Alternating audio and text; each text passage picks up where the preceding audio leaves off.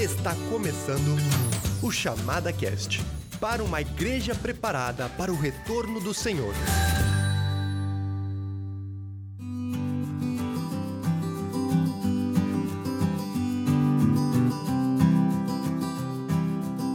Então tá, minha gente, estamos mais uma vez aqui para gravar esse podcast. Meu nome é Stephanie Urivandrasek e eu tô aqui com Daniel Lima. Bem-vindo mais uma vez, Daniel. Obrigado, Stefan. Prazer estar aqui, especialmente com o convidado de hoje, né? Opa!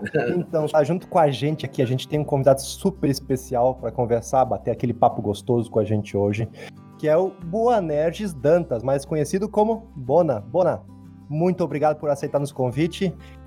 É um prazer, Stefan, um prazer, Daniel, estar com vocês aqui, duas pessoas ilustres. E é, é, é, muito Daniel bom. Tá Daniel é, é, é, uma pessoa muito especial, né? um mestre aí na área de discipulado. Mas, Bonejo, mais uma vez te agradeço pelo, por aceitar esse convite, por estar esse tempo com a gente aqui, para a gente conversar um pouquinho sobre a palavra de Deus e ver o que, que ela pode revelar para nós aí, nos ensinar mais nesse mais esse episódio. Antes da gente entrar no tema, é, já vou dar uma pincelada aqui. Nós queremos conversar hoje sobre discipulado contigo, Bona, e aprender um pouco de ti, sobre a experiência, sobre o que, que é discipulado, afinal de contas, e um pouco da experiência prática que tu, que tu já viveu, ok? E, mas antes de a gente entrar no tema, eu quero te pedir que tu te apresente um pouco, um pouquinho sobre tua família, um pouco sobre teu ministério, por onde você já andou. Então, o que, que tu nos contas? Ok, eu sou natural de Natal, eu saí de Natal em, em 86 para estudar, num, a princípio foi no ABK, lá em Mogi das Cruzes, e depois fui para o Palavra da Vida uhum. em 88. E então essa foi começou a minha formação aí na, numa parte mais mais formal, dizendo assim. Lá eu conheci também a minha minha esposa, a Mabel. Sou casado com a Mabel há 29 anos e 6 meses. Tenho Olha. um filho chamado Mateus, também casado, que é um, uma pessoa também muito apaixonada por Jesus. Hoje, além de discípulo, ele é um discipulador, é um conselheiro, tem me dado muita alegria no ministério e também na, na, nossa vida. E aí começou então a nossa formação. Vinha, veio de uma família bem tradicional, Uhum. E a família tem muitos pastores, muitos missionários, e eu sou a quarta geração desses pastores aí, da, vindo do meu bisavô, né? Olha só. Mas ah, deu, uma, deu uma desviada em, no percurso aí aos 12 anos, mais ou menos, e retornei aos 18 anos, e já ao retornar, já veio aquela paixão de querer ah, aprender um pouco mais da palavra, e aí começou já um, um, um envolvimento, sem eu saber, ah, na verdade, de fato, o que era, um envolvimento na questão do discipulado uhum. e um uhum. desejo de me preparar. Foi então esse, ah, essa ida para o seminário, com esse coração desejoso de, ah, de aprender um pouco mais, para poder ensinar mais aquilo uhum. que eu gostaria que as pessoas pudessem estar aprendendo da palavra de Deus. E então começou todo o processo aí de fui para São Paulo e lá eu conheci muita gente boa e fui estimulado muito né, nessa questão da, do discipulado. E aí, desde, desde esse momento, esse fervor do discipulado começou a, a arder de forma muito forte no meu coração. Conheci muitas pessoas que tinham essa paixão no coração, como o Paulo Solonca, o, o, Ari Veloso, o Daniel Lima, que foi aí o paizão quando eu cheguei no Palar da Vida. E, houve muito processo. Num continuado papo, eu vou talvez colocando algumas coisas importantes aí na nossa vida. Estou aqui em Recife, então, retornei uhum. para o Nordeste, não para Natal, mas para Recife. E aí eu estou aqui há 26 anos. Nós praticamente plantamos uma nova igreja, né? A igreja estava praticamente fechando as portas e a gente começou a fazer um trabalho voltado mesmo para a área de discipulado, relacionamento, e aí então surgiu tudo isso no nosso coração e aqui a gente tem estado até hoje aqui em Recife, hoje basicamente fazendo um trabalho mais com treinamento, capacitação de líderes, envolvimento no pastoreio de pastores, discipulado, envolvendo outras igrejas. Uhum. Essa tem sido a nossa caminhada. Legal. Qual é a igreja que você pastoreia hoje?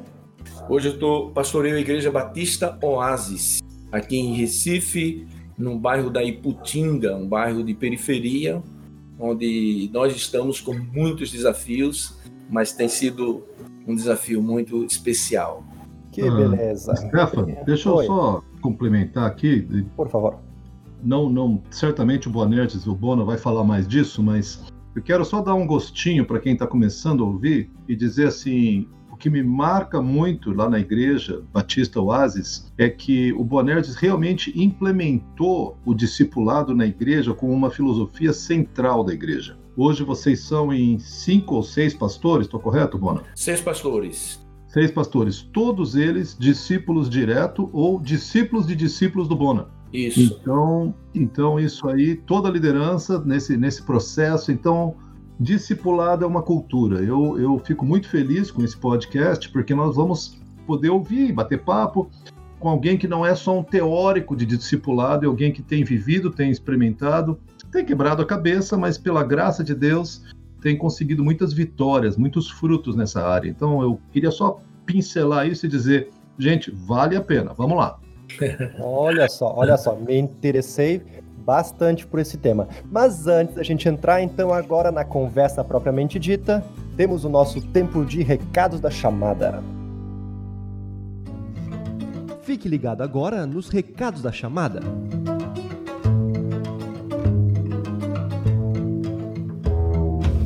Sejam muito bem-vindos, ouvintes do Chamada Cast, ao episódio de hoje. Como chamada, nós gostaríamos de lembrar a todos que começa hoje mesmo, quarta-feira, a primeira conferência profética online da chamada, totalmente gratuita. Às 8 horas da noite temos a nossa primeira transmissão, a nossa primeira palestra de Norbert Litt. Então queremos convidar todos vocês a participarem. Se você está escutando esse podcast ainda nessa semana, a conferência vai de quarta-feira até sábado, 21 a 24 de outubro, então não perca que está muito especial. Nossa equipe tem se preparado bastante para fazer um evento realmente que vai ser imperdível. As transmissões são realizadas através das nossas redes sociais, o YouTube e o Facebook da chamada, além de no site mesmo. Você também pode acompanhar pelo site. E se você estiver escutando esse programa depois dessa semana terminar ou perdeu por algum motivo motivo não pôde participar da conferência, não se preocupe porque todas as transmissões ficarão salvas no YouTube da chamada. Então você pode acessar depois, até para quem participar, pode rever alguma mensagem, pode rever algum louvor ou até mesmo compartilhar com seus amigos e familiares, pessoas da igreja. Realmente esse assunto é muito interessante, muito importante para o momento atual que nós estamos passando. Além disso, para todos aqueles que estão escutando esse programa sobre discipulado e têm interesse de aprender mais, a chamada, em parceria com o Ministério Foco, começará um curso sobre discipulado transformador exatamente com o professor Boanerges Dantas, a partir da quinta-feira da semana que vem, dia 29 de outubro, será até 26 de novembro, ou seja, cinco aulas, sempre às quintas-feiras, das 20 às 22 horas da noite, com investimento de apenas 80 reais. Lembramos que temos descontos para casais, para grupos e outras modalidades. Você pode se informar mais em chamada.com.br barra cursos barra teologia para vida, tudo junto. Por hoje era isso. Desejo a todos vocês um ótimo programa.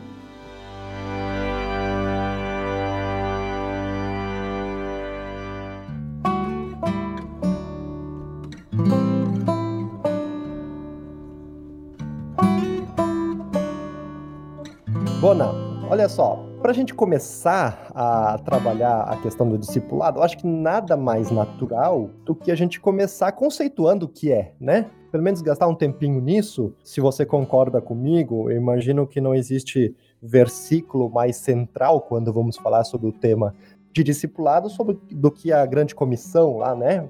É Podemos isso aí. para Mateus 28, é, versículo 18 e 19, como é que a gente pode conceituar a partir desse versículo o que, que é discipulado? O que, que Jesus está nos mandando fazer quando ele fala e de fazer discípulos? É, é interessante que quando eu vejo esse, esse texto e vejo esse momento especial de Jesus, isso me leva a uma, a uma série de outras situações para que Jesus pudesse dar essa ordem, né? Por exemplo, quando a gente vai para Marcos capítulo 3, versículo 14, quando Jesus, no comecinho, disse, e Jesus escolheu doze para estarem com ele. quer dizer, participar com ele, caminhar com ele, ter essa vivência com ele. Então eu diria que esse discipulado, quando Jesus vai trabalhar essa questão do discipulado em Mateus 28, está tudo ligado ao que Jesus fez ali no Sermão do Monte, quando ele senta e começa a ensinar para os discípulos. Depois eles começam, começam a viver com os discípulos aquilo que ele ensinou de forma mais formal, né? Uhum. E aí então quando ele chega na, na, na, grande, na conhecida como grande comissão, ele diz, olha, vocês agora vão e façam o que eu fiz com vocês. Se relacione com as pessoas, vocês ensinem essas pessoas a guardar, ou seja, a praticar, a desenvolver aquilo que nós fizemos juntos, ou seja, eu fiz com vocês, vocês aprenderam. Então façam uhum. isso em todos os lugares aonde vocês andarem, estejam fazendo sempre discípulos, alunos de vocês, alunos do reino, alunos de Jesus, pessoas que beberam daquilo que vocês beberam, daquilo que vocês beberam, então essas pessoas também vão beber. Então eu vejo esse relacionamento, esse Sim. conceitual de discípulo que é algo muito muito abrangente, ao mesmo tempo que parece ser muito específico, mas também é abrangente, porque abrange a vida toda, abrange um, um, uma, uma história, uma vivência, uma vida na vida, um caminhar uhum. com, com pessoas, né? sentir as pessoas, sentir os dramas, sentir a, a necessidade daquilo que estava acontecendo ali. Então é, é vibrante esse texto, porque esse texto mostra aí a, a, a, o desfecho de algo que aconteceu na vida deles. Uhum. Eu já escutei falar, assim, pessoas analisando esse texto e tentando comentar ele. Não, que não estamos fazendo discípulos nossos, é, é, são discípulos de Jesus né? Uhum. É, tá correto dizer isso? Ou está correto eu dizer, não, eu estou discipulando alguém, alguém está me seguindo e eu tô levando essa pessoa, logicamente, a ser mais parecida com Jesus. É, tá correto eu dizer meu discípulo? É, é. Parece um pouco. Possessivo, talvez? É, né? mas é, você vê que o apóstolo Paulo diz: olha, seja meu imitador como eu sou de Jesus, né? Uhum. Então, a, a chamar, chamar a pessoa para imitar você, isso significa que você está imitando Jesus. Então, na verdade, você está chamando essa pessoa para imitar junto com você Jesus, né? Então, eu vejo assim que ele podemos dizer que é, que é meu discípulo, mas discípulo mesmo de Jesus. Então, eu vou uhum. levar aquela pessoa a ter as características de Jesus, a se apaixonar mais por Jesus, a se parecer mais com Jesus. Mas eu, eu, eu vou ser a ponte, o discipulador é a ponte. Né, para a pessoa chegar lá. Eu esqueci de falar que eu sou surfista ainda aqui em, em Recife, né? E parte do meu discipulado, às vezes acontece dentro do mar, né? Lá, por exemplo, lá em Natal tem um, uma pessoa que eu me aproximei muito, é um sobrinho meu. Eu comecei a discipular e meu discipulado com ele era dentro do mar, né? Dentro da, da, da né? no meio das ondas, né? E hoje ele é, hoje ele é um pastor e hoje eu me tornei mais um mentor dele, né? Então, Nossa. sento com ele, a gente conversa bastante e tem sido muito legal. Tenho o privilégio agora de estar ministrando no fruto que foi deixado do meu avô e do meu pai, né? Então uhum. tem sido muito legal. Então eu vejo assim que o discípulo ele, ele pode ele tem que chamar para si, ele tem que chamar a pessoa para olhar, para viver junto dele, inclusive viver as suas falhas, as suas limitações, a sua vulnerabilidade, mas olhando para ele, seguindo e caminhando ali diretamente para Jesus. Então, esse é o, a chamada do discípulo, né? Uhum. É, deixa, eu, deixa eu fazer duas observações aqui, Bona. A primeira delas é que acho que nós já conversamos sobre isso, que nós somos chamados como discipuladores a sermos exemplos de caminhada, não exemplo de chegada. O exemplo da chegada é Jesus. Isso, isso, né? concordo. E, e, junto com isso, ainda só para a gente não, não largar ali passagem da grande comissão, é, é impressionante, nós já conversamos sobre isso também, aquela ideia que Jesus nos chama não só a ensinar o que ele ensinou, mas a ensinar a guardar o que ele ensinou. Eu queria te ouvir um pouquinho essa diferença entre só ensinar as palavras de Jesus e ensinar a guardar. Me parece que essa é uma pegada que faz toda a diferença no discipulado. É, é interessante, é, é, isso é muito importante, Daniel, essa, essa diferença. E eu acho que há, há uma confusão muito grande, porque as pessoas logo se deparam com o conhecimento só, com o passar de, de informações, passar de a, conteúdo. E Jesus estava muito além. Por exemplo, como é que eu posso a, ensinar uma pessoa a, a questão do perdão? É trazendo essa pessoa para perto de mim e mostrando para essa pessoa como, como, como eu perdoo, como é que eu trabalho essa temática na minha vida.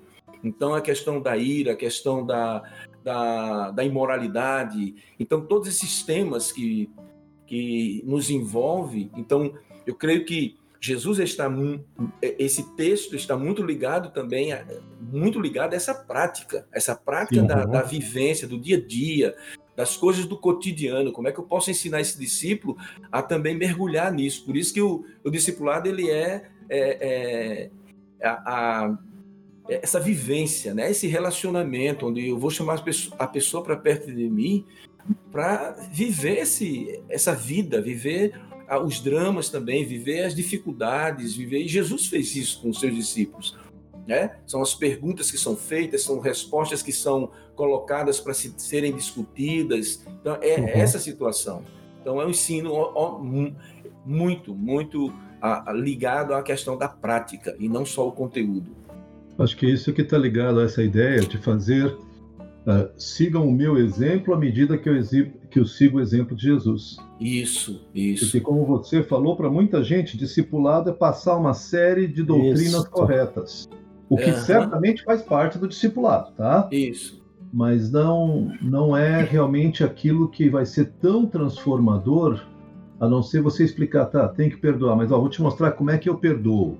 Isso. Você fazer, quer dizer, você usa a sua vida como um, um, exemplo, um referencial de como seguir Jesus. Não com perfeição, repito, o exemplo uhum. de chegada a Jesus, mas um uhum. exemplo de caminhada. E quando você cair, você levanta assim, ó, porque eu levantei dessa maneira, você também pode. Então, eu, eu, gosto muito dessa tua abordagem de, de um discipulado muito prático, muito vivencial. Uhum. uhum.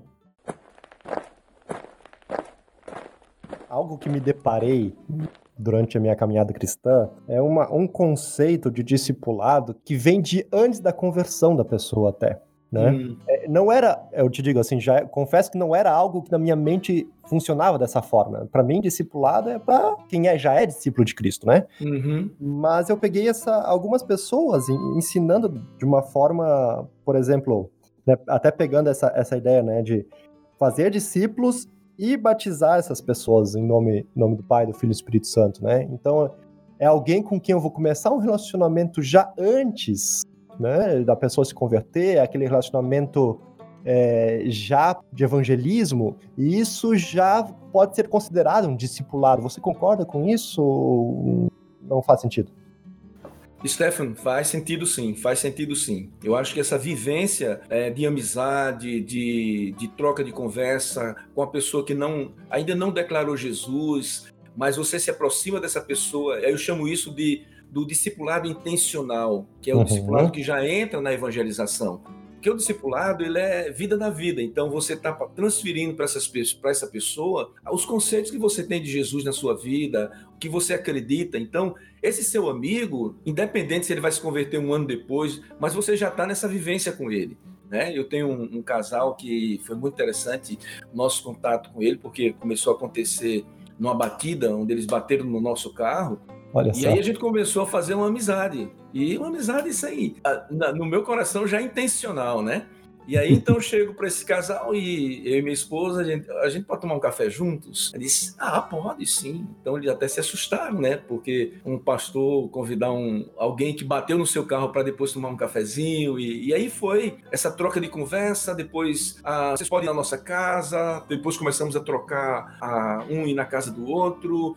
E foi aí onde a gente começou a se aproximar e até o... a gente pode estudar alguma coisa juntos. Tem algo que a gente podia compartilhar com vocês e começamos, né? Então lá uns dois, três meses depois, esse casal então declarou sua fé em Jesus. Então, Poxa, que lindo. Mas, mas nós já estávamos no discipulado com eles. Né? Eles não sabiam ainda, eles, eles não sabiam ainda.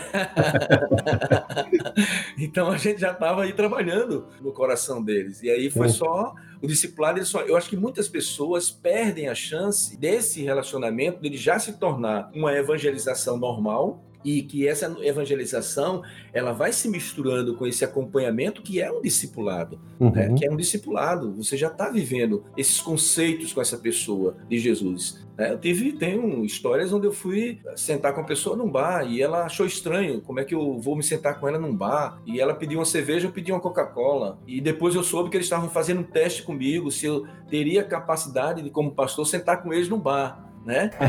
E, e um desses é um, é um dos pastores da nossa igreja hoje, né? Então, por quê? Porque eu houve toda uma vivência com ele, um caminhar com ele, mas eu já tinha intenção com ele. Então, eu chamo isso do discipulado intencional, né? Que já tem a, a- o caminhar, que é um- uma evangelização intencional. A evangelização não é só o, o, o espalhar da semente, é, só, é a primeira parte, mas Uhum. tem toda a outra situação do discipulado. Então, Stephanie, é com certeza a ideia do discipulado já, já começa antes, né? Uhum, nessa uhum. vida da, da pessoa, né?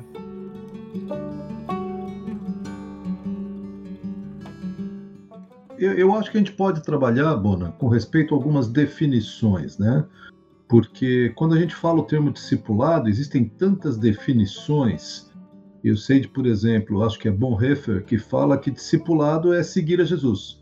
Aham. Embora seja uma expressão valiosíssima, né? Muito interessante, ele trabalha muito bem o tema, fica um pouco vago. E É, para outros, discipulado são aquelas primeiras seis lições da, da vida cristã. Então, segurança da salvação, como orar, como ler a Bíblia. Como... Pronto, Isso. já fiz o discipulado. Como é que Uhum. você definiria? O que, que, o que, que é esse discipulado que você. Você já falou de várias maneiras, mas se você pudesse resumir para nós numa expressão, ou numa frase, numa sentença, não sei. Acho que ajudaria. é, o, o Hendricks, ele diz que discipulado não é um programa, e sim um processo que envolve ensino, oração e compartilhar de vida. Hum, hum. Eu, eu gosto muito, mas eu tenho, eu tenho há um bom tempo, eu acho que desde 91, mais ou menos, eu me deparei com uma expressão, uma definição sobre discipulado, e eu tenho carregado comigo desde então. Eu acho que ela é mais completa, que é do David Conniff, Hum. quando ele diz que Hum. discipulado é uma relação comprometida e pessoal, onde um discípulo mais maduro, mais experimentado, né, ele ajuda outro discípulo de Jesus Uhum. a se aproximar mais de Jesus e a reproduzir. Então eu vejo assim que ela é, ela é completa porque ela tem começo, meio e fim, no sentido de preparar o discípulo para se tornar um discipulador. O começo dessa frase ela mostra que que há esse relacionamento comprometido e pessoal. Não é um relacionamento qualquer tipo de relacionamento. Não é um re- relacionamento, uma simples amizade, mas é uma simples uma amizade aprofundada. E quando a gente vai ver isso ah, mesmo que a gente não vê o termo discipulado no Novo Testamento, nem na Bíblia, mas a gente vê é, essa expressão acontecendo na vida de Jesus, o tempo todo acontecendo, né?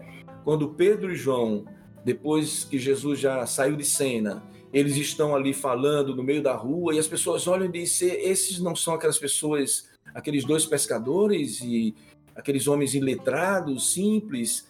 E aí diz lá o texto, né? Atos 4, 13. E aí eles perceberam que eles haviam estado com Jesus. Então aquilo que estava lá em, em Marcos 3,14, agora a gente encontra sendo praticado aqui. Então, é, esse discipulado, para mim, essa, essa definição ela é mais completa, Daniel. Eu me sinto bem com ela. Você pode repetir para nós, por favor? Discipulado é uma relação comprometida e pessoal, onde Uhum. um discípulo mais maduro, mais experimentado, isso não significa idade, Uhum. ajuda outro discípulo de Jesus a se aproximar mais dele, de Jesus, e assim reproduzir outros discípulos. Ah, perfeito, perfeito, muito, Muito bom. bom. Muito bom mesmo.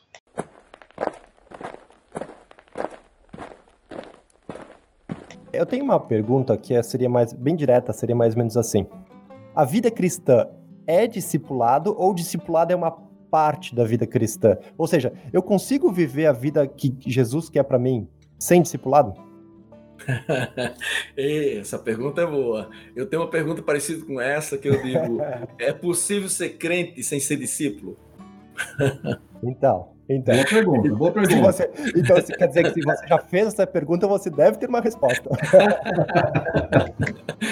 Eu diria que a vida cristã sem discipulado não é vida cristã. Uhum. Sem essa vivência de discipulado dentro desse conceito que nós estamos tratando. Eu diria que a vida cristã ela envolve discipulado, porque discípulo vem antes de ser crente, de ser cristão. Lembrando que em, em, lá em Antioquia foram os discípulos, depois de anos que Jesus tinha morrido, né? depois de anos que a igreja já estava estabelecida, então foram os discípulos pela primeira vez reconhecidos como cristãos. Uhum. Então, na verdade, o que vem primeiro não é cristão, mas o que vem primeiro é discípulo, ou seja, aluno, é, seguidor de Jesus. Então, eu, eu diria que, que a vida cristã significa ser discípulo. Ela começa com discipulado e ela continua com discipulado. Legal. Uh, deixa, deixa eu cutucar um pouco mais essa pergunta aí, então, Bona, que é o seguinte: você está querendo dizer que não é possível ser cristão sem ser discípulo? Ou seja, aquele que não é discípulo não é salvo? Porque aí, aí a coisa fica complicada. Aí Entendeu? É, porque a certo. pergunta é: o que, que é hum. necessário para a salvação? Essa é uma pergunta possível, né? Isso. É, a é. outra pergunta, que e, e, se embola aí no meio, eu sei, é assim: uh, eu consigo crescer como cristão sem discipulado? Aí eu estou tranquilo com a tua resposta. Certo. Não. Mas assim, eu, eu posso ser salvo sem seguir a Jesus. Eu, eu não estou querendo pegar, uh, fazer pegadinha, mas eu quero uhum. que a gente vá a fundo aqui na questão de salvação mesmo. Uhum. Certo, certo. Eu, eu, creio, eu creio que a, é, é uma questão muito, para mim, muito misturada, né? Porque Sim. crer, a, o que é ser crente, né?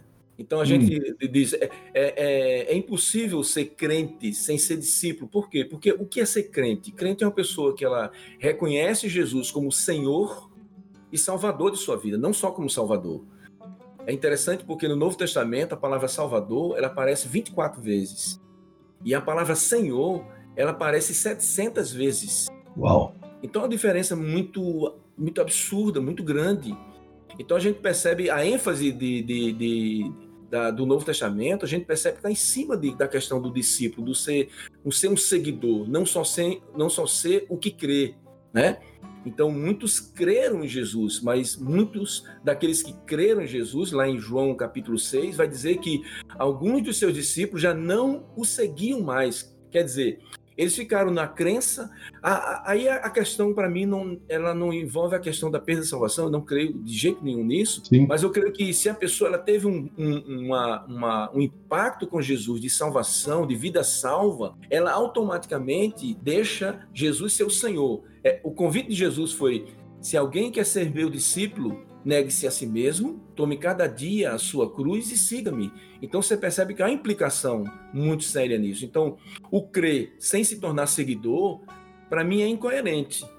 É incoerente. Pessoas que chegam para mim e dizem: Não, eu, eu, eu não, eu não sou discípulo, não quero discipulado, porque é uma coisa muito comprometida, comprometedora, então eu não estou preparado para isso.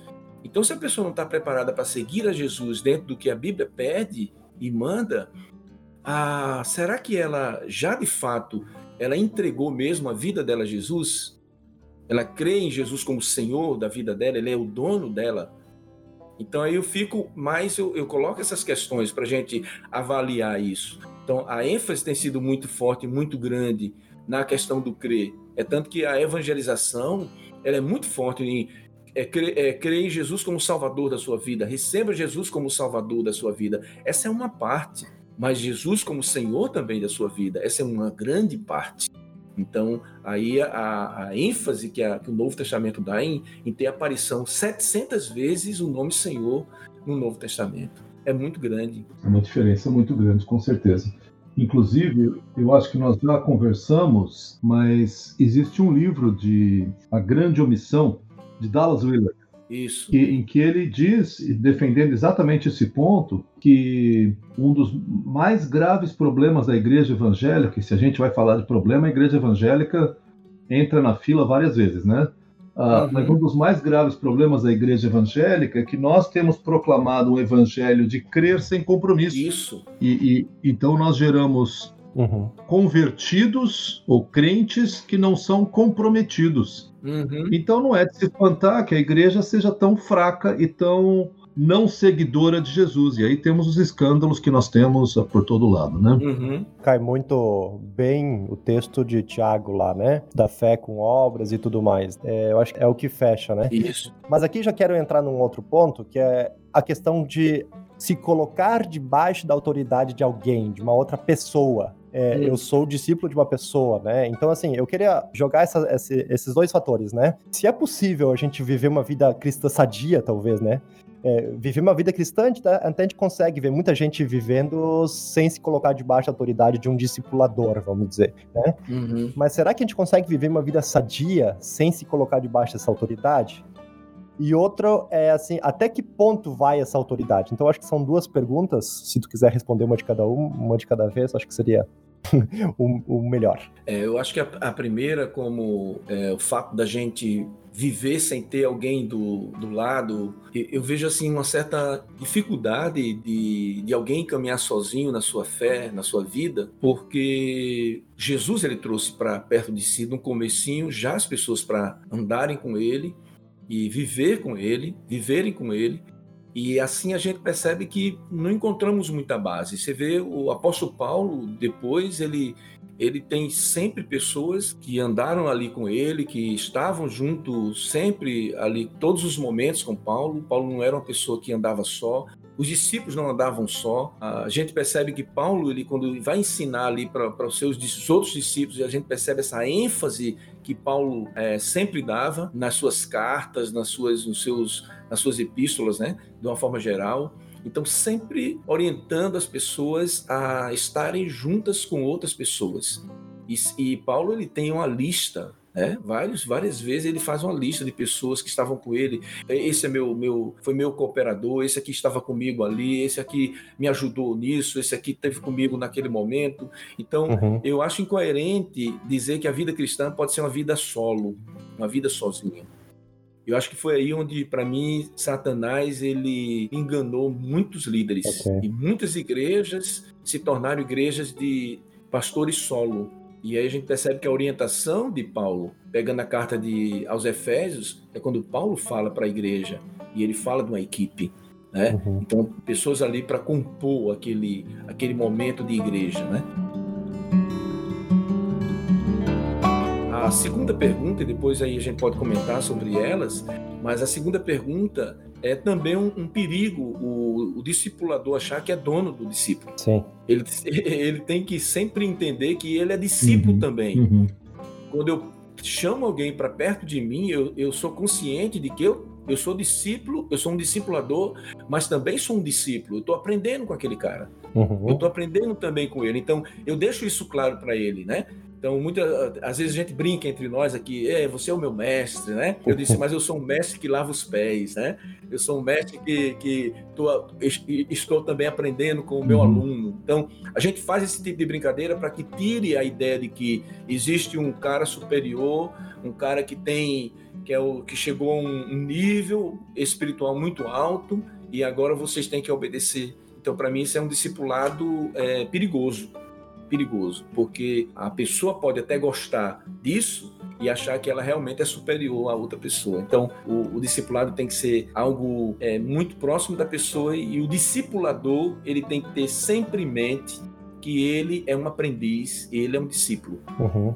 É, tem os dois lados, né? Assim, eu, eu vejo o, o, discipulador não querendo perder o discípulo, né? E, é isso. e, e, o outro lado também, né? Assim, até igrejas que acabam criando esse tipo de estrutura onde o, o jovenzinho lá, ele, tudo que ele vai fazer, ele precisa perguntar pro discipulador, né? isso. né? Eu vou com quem que eu me caso, é. né? Uhum eu faço, né? Então, achar o, o equilíbrio aí, né? O que, que realmente, qual, qual, é a função, né, do discipulador. É, Stefano, você sabe que quando eu fui me casar, eu tive que pedir permissão a Daniel, né? ah, muito bom. É interessante que, é, de fato, para mim era importante. Daniel, é, para mim, ele, ele é, seria importante a opinião dele Uhum. Eu entendia, porque às vezes. E, e, isso foi muito importante, porque ao mesmo tempo que às vezes ele chegava para mim e dizia: Bona, cara, eu tô com uma dúvida sobre determinada coisa. O que é que tu achas sobre isso? Então aquilo para uhum. mim me chamava a atenção de, pô, esse cara tá me perguntando, um pobre coitado, pecador, o que é que eu acho sobre isso? Então isso para mim era uma sacada muito boa de um discipulado e no discipulador, quando ele chama o aluno e dizer, cara, quero ver sua opinião. Jesus fez isso. Olha, o que, uhum. que as uhum. pessoas estão dizendo de mim? Ah, Rudy, ok, beleza, poxa. E vocês dizem o que de mim? Uhum. Entendeu? Então, eu acho que aquele momento ali, Pedro deve ter subido assim uns um, um metro a mais acima, né? E, e, opa, agora vou, né? Minha, toda a minha teologia agora eu vou arrasar aqui, né? né? Então, acho, acho importante isso. Então, quando eu cheguei para Daniel dizer, Daniel, tô pensando seriamente em namorar a Mabel e tal. O que é que tu achas disso, cara? O que é que tu acha da Mabel? Então, para mim era importante o que ele ia falar, mas ele não podia chegar de não. É, o que eu penso para você não é Mabel, é, é Joana, né? Então isso seria é, não seria saudável, né? Uhum. Ele podia até dizer, cara, essa guria não sei, meu, é, eu não vejo que ela tem maturidade. Então o discipulador ele pode entrar aí. Eu acho que você uhum. deveria orar mais sobre isso, consulte outras pessoas. Então o discipulador ele é aquele cara que ele vai pelas, pelas beiradas, né? É, dando essa orientação. Então, acho que isso é mais saudável, muito mais saudável. Uhum.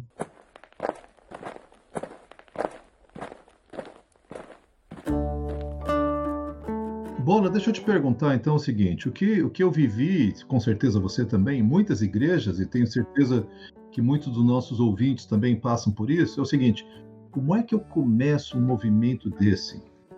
Porque eu já enfrentei, tenho certeza que você também, quando você começa a falar de discipulado, você ouve respostas como: eu não sei discipular, eu nunca fui discipulado, ou ah, esse não é o meu ministério, ou até pessoas, recentemente ouvi de algumas pessoas: não, não, eu acredito em discipulado, mas assim, orgânico. Aí você pergunta: o que é orgânico? Não, quando a gente conversa, a gente até fala de Jesus, mas não, há um, não é um relacionamento comprometido. Ah, uhum de alguns mais antigos você ouve, não, mas isso é uma novidade, que até hoje a igreja nunca fez isso. Aliás, uma última que eu ouvi mais recentemente é alguém, não, esse negócio de discipulado, não. Eu preciso só da palavra. A Bíblia me basta, eu não preciso de discipulador. Como é que você começa isso numa igreja? Vamos dizer que eu estou numa igreja aqui, o pastor até fala de discipulado, não tem nada acontecendo. Como é que eu, como é que eu faço isso acontecer? Como é que você começaria? Daniel, boa, excelente pergunta. É, inclusive, num, numa parte do livro que eu escrevi sobre esse discipulado transformador, eu procuro responder essa pergunta porque é uma pergunta extremamente importante para as pessoas que estão ali ouvindo você e de repente tirar essa dificuldade que tem de ser discípulo. Eu preciso fazer um curso, eu preciso fazer um treinamento, um seminário. Tem isso na cabeça das pessoas. Então, essa pergunta é importantíssima. Eu trabalho ela de forma muito prática nesse sentido. Eu vou tentar colocar aqui o seguinte. Geralmente eu digo para as pessoas que fazem essa pergunta: ore e escolha pessoas, ou uma pessoa, ou duas, para andar mais perto de você, para conviver com você. Você vai na praia, chama essa pessoa para ir junto, faça uma, uma, um, churrasquinho com essa pessoa, procure conviver com essa pessoa. Um outro ponto, depois, dentro disso, um outro processo seria invista esse tempo, um tempo ah, de qualidade com essa pessoa. Caminhe com ela, né? pelo menos uma, duas vezes na semana, chame ela para perto de você, para é, discutam sobre coisas da vida, discutam sobre ah, coisas da palavra, sobre o coração, sobre sonhos, sobre essas coisas. A outra, desenvolva então dentro disso um relacionamento um relacionamento, uma, uma, uma amizade mais profunda com essa pessoa. Estejam juntos ou junto com essa pessoa em um outro um grupo maior, ou seja, de cinco, seis, oito pessoas. Para quê? Para que você possa envolver essa pessoa com outros amigos também. E ela ter outros amigos também dentro dessa caminhada na igreja. E aí ela também já se deparar com outras pessoas, onde você vai estar estimulando essa pessoa a também estar aí investindo em outras pessoas. Por último, tornem essas pessoas capazes de fazer o que você está fazendo com ela. Então você chama essas pessoas, ora por essas pessoas Deus vai colocar no seu coração, e eu sempre digo isso, e isso tem acontecido comigo muitas vezes. E aí, quando, gente, quando você vê esse processo que eu estou falando, aconteceu com Jesus. Aconteceu com Jesus. Jesus ora, Jesus escolhe, Jesus investe tempo, Jesus ele convive com essas pessoas, desenvolve amizade com essas pessoas, Jesus envolve essas pessoas num grupo maior, Jesus faz coisas juntos com essas pessoas e Jesus torna essas pessoas capazes de reproduzir outras pessoas. Então eu uhum. diria assim que para mim esse é um caminho muito fácil de você estar tá envolvendo as pessoas dentro dessa desse processo discipulador. Uhum, uhum. Não sei se eu fui muito teórico. Não, não, não, não, não. Acho que foi bem prático, foi bem prático. Uh, e, e, mas, por exemplo, se eu estou numa igreja em que o pastor, já conversei com o pastor, o pastor fala, legal, manda ver. Eu não sou o pastor eu, uh, como é que tu sugeriria para mim, certo. que não sou pastor, talvez tenha alguma função de liderança ali e tal, uh, tudo bem eu começar ou tem que ser o pastor que discipula e todo mundo segue? Como é que você vê isso? Olha, isso aconteceu hum. comigo no Itaim Bibi, com, com o pastor Wallace, um relacionamento muito especial com, com o Wallace, um cara que aprendi demais com ele.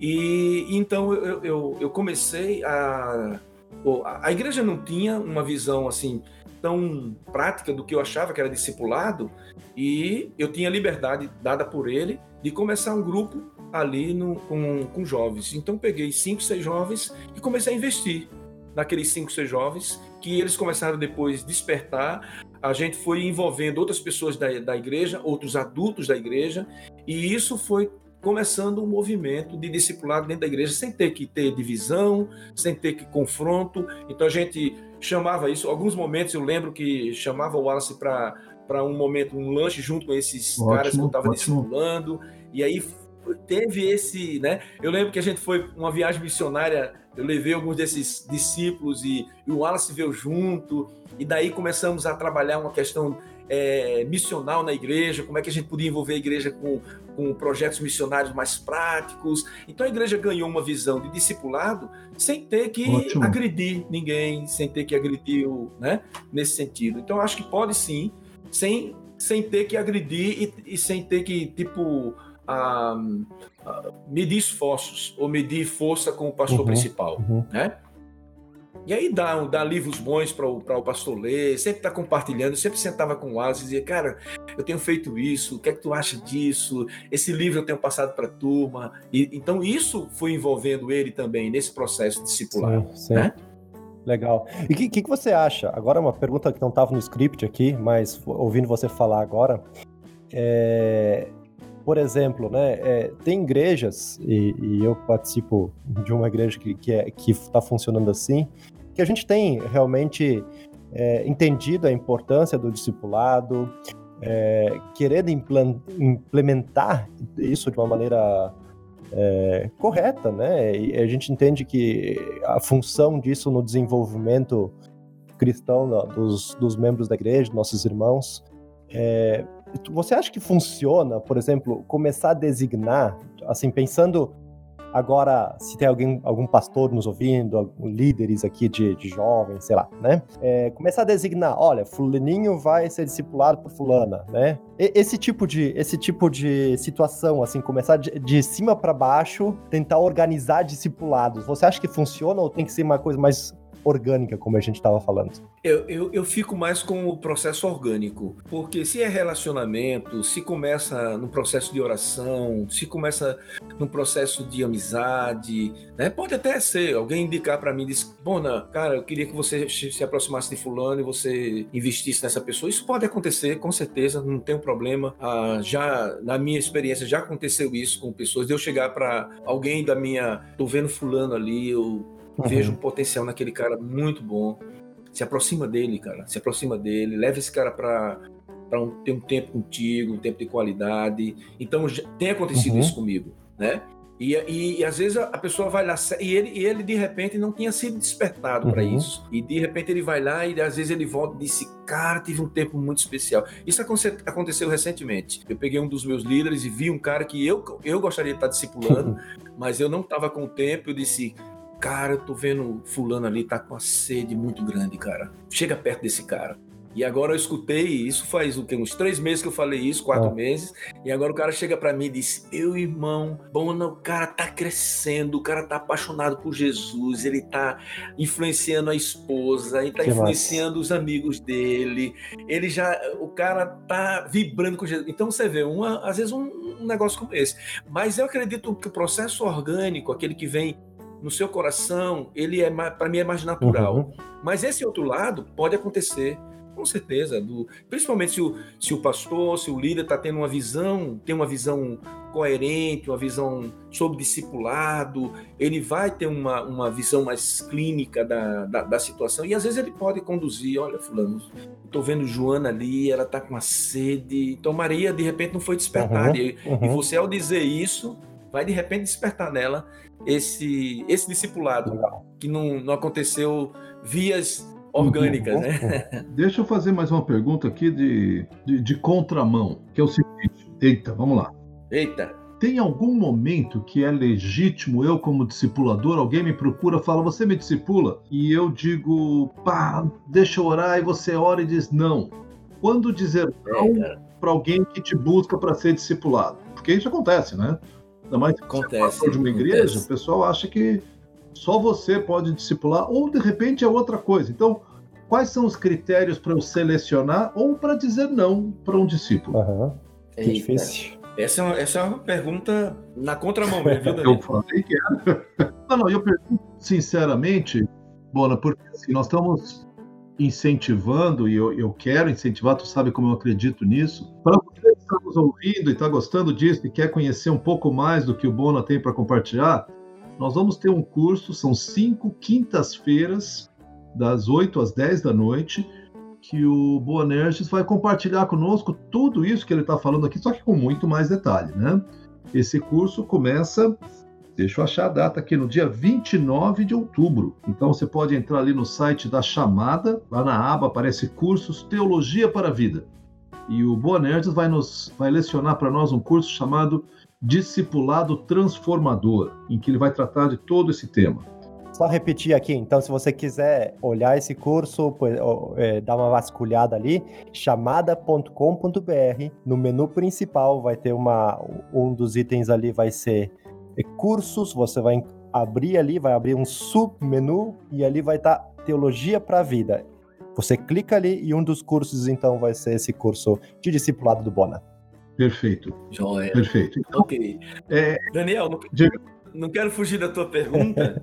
Eu vejo dois livros muito interessantes que ele trata sobre uma questão que pode ajudar nessa, nesse momento de indecisão. O livro A Formação de um Discípulo, do Kate Phillips, sim, e o livro O Plano Mestre de Evangelismo, excelente. do Robert Coleman. Tanto o Kate Phillips como, como o Coleman, eles colocam como se fosse assim alguns requisitos interessantes para que eu possa é, desenvolver um discipulado quando alguém me, me procura ou quando eu estou me aproximando de alguém. Então, que eu tenho para mim como um- uma listinha também que me ajuda. Por exemplo, essa pessoa ela é consagrada a Deus, ela, ela tem fome de Deus, ela deseja crescer na sua vida, no conhecimento de Deus, essa pessoa ela está disponível, não é que ela tá, é, é- é vagabunda, não é que ela não faz nada, mas ela está disponível para esse, esse processo discipulador. Essa pessoa é submissa, ela responde à voz de Deus e ela responde à sua voz, né? nesse sentido de ah, quando você fala, ela procura te ouvir, ela procura dar atenção. Essa pessoa ela é fiel. Essa pessoa ela ela, ela tem desejado reproduzir Jesus na vida de outras pessoas. E um outro que ele fala aqui, que é a questão se essa pessoa ela é ensinável, ela está disposta a aprender, a ser aluno, porque se ela quer passar num processo discipulador, ela precisa ser ensinável. Eu não estou falando que você vai pegar uma pessoa pronta, mas são coisas, são maneiras que você pode é, ter como requisitos para que você possa desenvolver um discipulado. Então, muitas vezes, por eu ter esses critérios, então algumas, algumas pessoas que me procuram, eu faço logo essa, esse exame, né? Na minha, no meu coração, junto comigo, eu faço alguns testes com essa pessoa para ver se realmente ela está afim ou se eu vou perder tempo com ela. Sim, né? sim. Então, você vê que Jesus fez alguns testes com algumas pessoas que procuraram ele, né? Né? Jesus quer ser o seu discípulo, mas deixa o primeiro disse, não, não, deixa os mortos enterrarem seus mortos. Isso, né? isso. Então Jesus ele foi meio, é, é, ele foi criterioso. Criterioso, gosto dessa expressão. Criterioso. E eu acho que discipulado ele tem que ter critérios. Não pode ser assim, né? Para nesse aspecto. Muito bom, muito bom, mano. Muito Legal. Bah, Bonerges, eu vou ter que fazer esse teu curso. Poxa vida. Vai ser um prazer ter você, cara. não, não, falando sério, eu tô, tô sugando cada, cada palavra sua aí. Coisa boa. Você já falou de alguns livros aqui, né? E você falou de um livro seu. Isso, é um livro que nós fizemos aqui. É, esse livro tem, eu costumo dizer que ele tem 30 anos. Ele levou 30 anos para ser escrito, tem bom momento aí com tempo com Daniel Lima, faz parte de, uma, de boas discussões sobre esse tema. Ah, ele chama Discipulado Transformador, discípulos de uma nova realidade, né? Então eu tentei colocar nesse livro alguns princípios, algumas é, maneiras que a gente percebe dentro do ensino de Jesus, como por exemplo o ensino formal, o ensino não formal, o ensino informal de Jesus, como isso se uhum. deu no, na questão do discipulado. Eu faço um estudo dentro do livro de Mateus. Mateus é, é o evangelho onde mais trata sobre a questão do discípulo. Aparece lá 73 vezes o termo discípulo, né? Uhum. E, e, e, e, é muito interessante estudar ali essa questão e eu tentei exatamente trabalhar quando é que Jesus ele está dentro de um processo mais formal com seus discípulos, mais informal, mais uhum. não formal. Então eu trato desse, desses termos no livro, né? E depois eu coloco aí uma uma falo um pouco mais sobre essa vivência do discipulado e como e hoje dentro dessa realidade que nós temos vivido, nós podemos estar desenvolvendo o discipulado com tudo aquilo que Jesus nos ensinou e com a realidade que nós estamos vivendo hoje, né? Tem, é, é até curioso porque ah, eu, eu, trato de um assunto sobre a questão de ah, da mídia, né? Será, eu faço uma questão lá, uma, uma, uma, uma possibilidade. Será que há possibilidade da, das redes sociais, da, a, da internet ajudar no discipulado, no processo discipulado, hum. né? E eu não sabia que a gente, que nós iríamos passar por toda essa situação, né? De repente, ah, o discipulado foi ter que pedir ajuda para redes sociais, né? Claro, Como é que eu ia? Eu não podia ver ninguém, eu estava dentro de casa, né?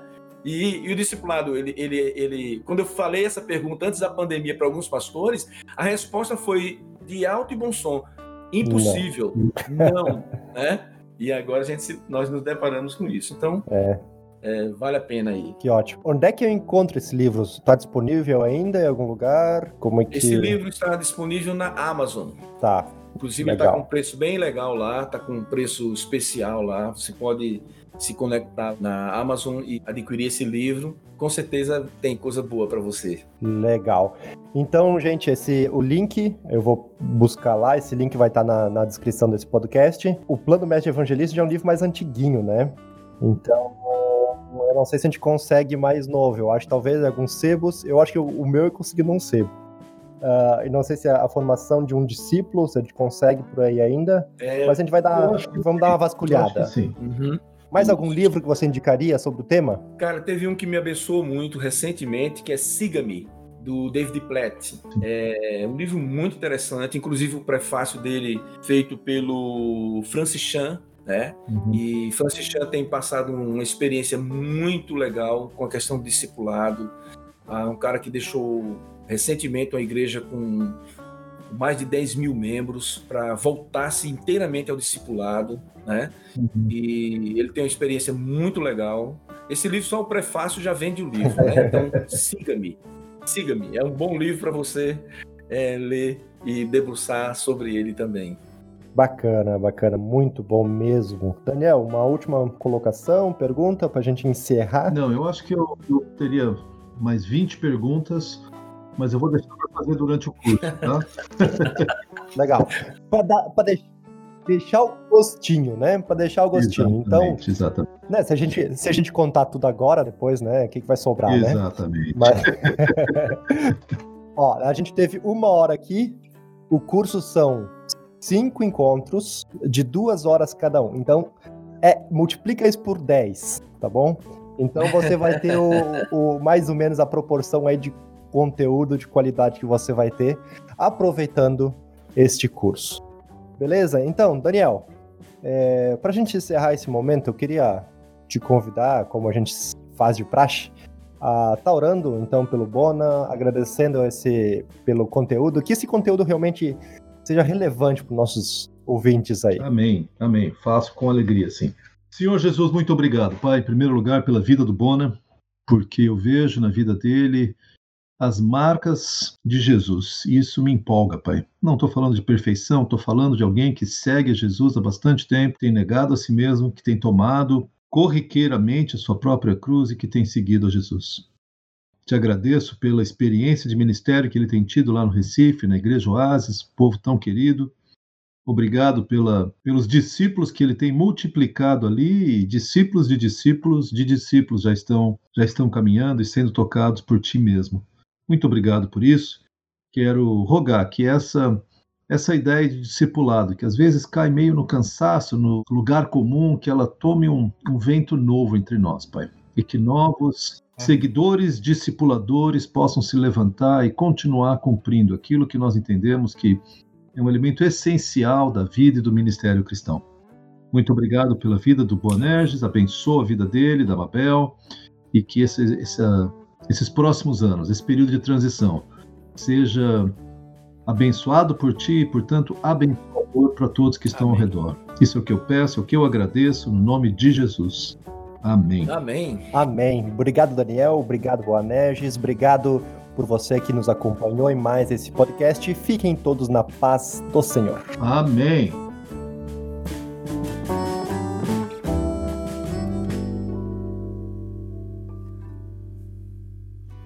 Olá, muito obrigado por nos acompanhar. O Chamada Cast é um podcast promovido pelo Ministério Chamada. Estamos realmente felizes por você ter escutado este programa. Clique em seguir na página de qualquer um de nossos episódios para ficar por dentro dos próximos lançamentos, recebendo uma notificação diretamente em seu WhatsApp. Siga-nos também no agregador de podcast de sua preferência. E, se você gostou do que ouviu, escreva para gente comentando em nosso site ou em nossas redes sociais. Para mais recursos, perguntas, ou se você quiser saber mais sobre o Ministério Chamada, envie um e-mail para chamadacast@chamada.com.br ou entre em nosso site chamada.com.br. Ficaremos imensamente gratos se você nos ajudar a fortalecer o Chamada Cast, compartilhando nossos programas com seus amigos, familiares e conhecidos. Juntos, trabalhando por uma igreja preparada para o retorno do Senhor.